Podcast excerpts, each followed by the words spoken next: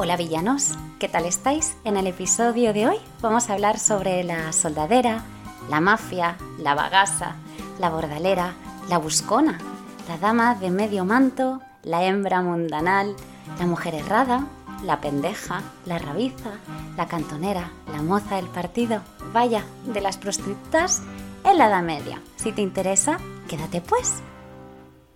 Hola villanos, ¿qué tal estáis? Bueno, este episodio jamás pensé que iba a hablar sobre las prostitutas en la Edad Media. Pero aquí estamos. Siento ayer no, no haber subido capítulo, pero bueno, he sido un poco villana, así que aquí estoy un día después.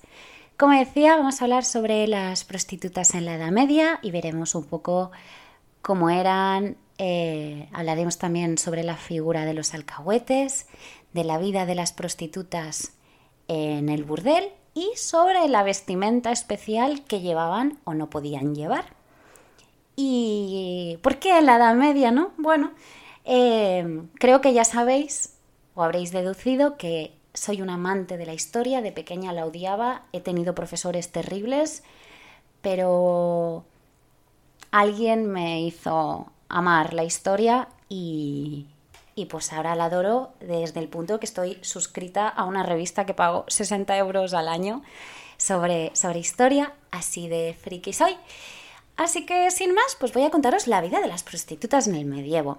Como decía en la introducción, se las llamaba de múltiples maneras eh, a, a todas aquellas prostitutas que habitaban en las ciudades y en los pueblos. Sin embargo, no todos los nombres significan lo mismo puesto que en, los siglos medievales existían varios tipos de, prostitución. ¿Cuáles eran los tipos de prostitución que existían en el medievo? Pues mira, un tipo de prostitución era la que se ejercía diariamente en los burdeles, luego había otra que era la ocasional y encubierta, Luego había otra que era la no reconocida, que era la que se practicaba en la calle, en las tabernas, en los mesones, en las ventas, en los baños públicos. Em, y luego estaban las casas particulares, que hablaremos de ellas, e incluso esta prostitución también evidentemente se practicaba en la, corte. Eh, y bueno, esta prostitución es, eh, bueno, y también estaba la que resultaba de una coerción. Quiero decir, era toda aquella prostitución que, era de, hecha de manera coercitiva por culpa de un señor, de un padre, de un marido o de un alcahuete de turno. La mayoría de las prostitutas en aquella época eran víctimas de la pobreza o un poco de alguna situación de desarraigo familiar. De hecho, en muchos, en muchos casos eh, carecían de la protección de un padre de familia. Padre, hermano, eh, o bien por la falta de dote eh, que le había em, mm, impedido encontrar un marido. Entonces, claro, pues estas prostitutas eh, se encontraban en un estado de, indefensión que las abocaba a la prostitución como única, como única salida. Em, otras corrieron la misma suerte tras ser violadas y, y, bueno, era una situación que la Edad Media acarreaba la infamia para la mujer o, bien por haber dejado a sus maridos como consecuencia de una infidelidad, incompatibilidad, whatever. Eh, bien, estas prostitutas y la figura del alcahuete. A ver, eh, era habitual que las prostitutas eh, procedieran de lugares eh, distintos de donde ejercían su oficio. Por ejemplo, voy a dar varios, varios ejemplos. En el caso de Zaragoza, por ejemplo, se menciona muchas forasteras.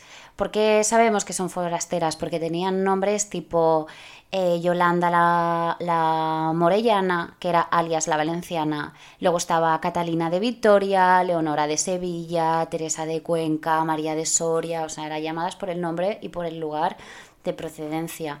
De hecho, en el testamento de Inés de Torre, que era una prostituta que ejercía en, Málaga, se apunta que ella legaba sus escasos bienes a sus padres eh, que vivían en Córdoba. En Barcelona también hay mucha documentación de prostitutas que provenían de Asturias, Toledo, Murcia, León y Galicia. Em, a ver, hablar de vida fácil respecto a estas mujeres resulta bastante inexacto. Eh, porque, bueno, en realidad durante toda la carrera que ejercían de prostitución las acechaban peligros y amenazas de todo tipo de clases. Eh, y luego, claro, además por su, por su promiscuidad, pues estaban expuestas eh, a contraer cualquier tipo de enfermedad venérea. Sobre todo recordemos, ¿no? En la Edad Media. luego encima los poetas se burlaban a menudo de ello. De hecho, en una cántiga de Alfonso X, eh, el rey hace referencia a una prostituta que la llama la Chaga eh, y era una soldadera. Y bueno, esto es, a, eh, las soldaderas es la, cómo se llaman las mujeres que acompañan a los soldados, de ahí soldadera, en sus desplazamientos, ¿no? O que vivían en la corte en compañía de juglares y trovadores. pero bueno, peor era para ellas cuando envejecían, o sea, el envejecimiento era lo peor que les podía pasar. Eh, ¿Qué pasaba? Evidentemente, pues que cuanto más envejecían, pues iban mm, perdiendo paulatinamente los clientes y con ello, por tanto, su, sustento, ¿no? su, cobro. Em, bueno, cuando ya además ya quedaban completamente privadas de toda la clientela, eh, encontraban escasas alternativas para, para, su subsistencia, para vivir. ¿Qué hacían las pobres? Bueno, pues acudían a la mendicidad, a la alcahuetería, que ahora os lo explicaré, a la ayuda de instituciones religiosas o de sus propias mismas compañeras. Em, y la verdad que muchos poetas eh, hicieron alusiones a la situación de las prostitutas de edad avanzada, cosa que aquí a título personal me parece algo muy feo eh, que hicieran eso los poetas, pero bueno. Em, si queréis ver algún poema, pues mira, García Burgalés tiene uno eh, que, habla sobre una soldadera de avanzada edad llamada María Negra. Pues si queréis echar un vistazo o algo, encontrarlo. Luego, más, más, más. Eh, esto hemos hablado de la desgracia, ¿no? Un poco de las prostitutas, pero bueno, había algunas prostitutas, por decirlo de así, que las más afortunadas podían permitirse trabajar eh, por su cuenta. La mayoría de estas prostitutas que podía trabajar por su cuenta estaban integradas en una mancebía. Una mancebía es un burdel, ¿vale? Eh, o trabajaban en, las mancebías, en el burdel, o dependían de un alcahuete. ¿Qué es un alcahuete? Un alcahuete es un hombre o una mujer que les proporciona clientes y una habitación donde vivir y para que pueda realizar su actividad. Un caso muy claro, por ejemplo, en la literatura sobre la figura de la prostituta del alcahuete. Bueno, pues por ejemplo, en la obra de Fernando de Rojas, La Celestina, esta obra muestra la relación de dependencia que se establecía entre la prostituta y la alcahueta. Eh, que bueno, a menudo estaba bajo la apariencia de un vínculo familiar que hacía pasar a la, alcahueta pues, por una tía o por una madre o madrina de la joven. Eh, Muchas autoridades actuaron a menudo contra la figura de los alcahuetes. ¿Por qué? Porque se beneficiaban de las ganancias de las prostitutas, eh, además incluso llegando a imponerles penas económicas o de, destierro.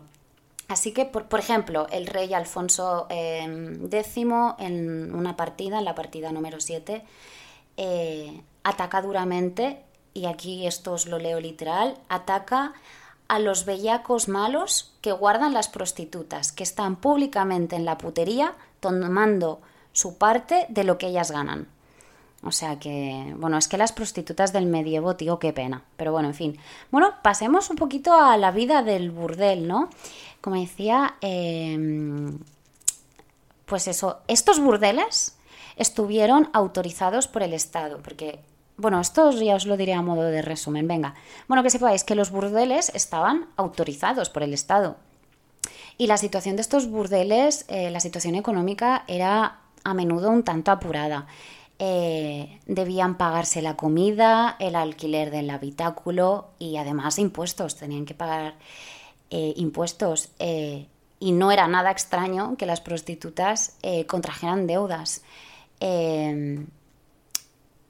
deudas que luego tenían la obligación de firmar con, prestamistas. Eh, y luego además tenían que sufragarse ellas mismas su, vestimenta, porque como ya os he dicho, luego hablaré de la vestimenta, de lo que podían y no podían llevar. Em, entonces, bueno, como decía, ¿no? El, burdel está autorizado por el Estado y los burdeles estaban organizados por la autoridad y estaban regulados por meticulosas ordenanzas, ¿vale?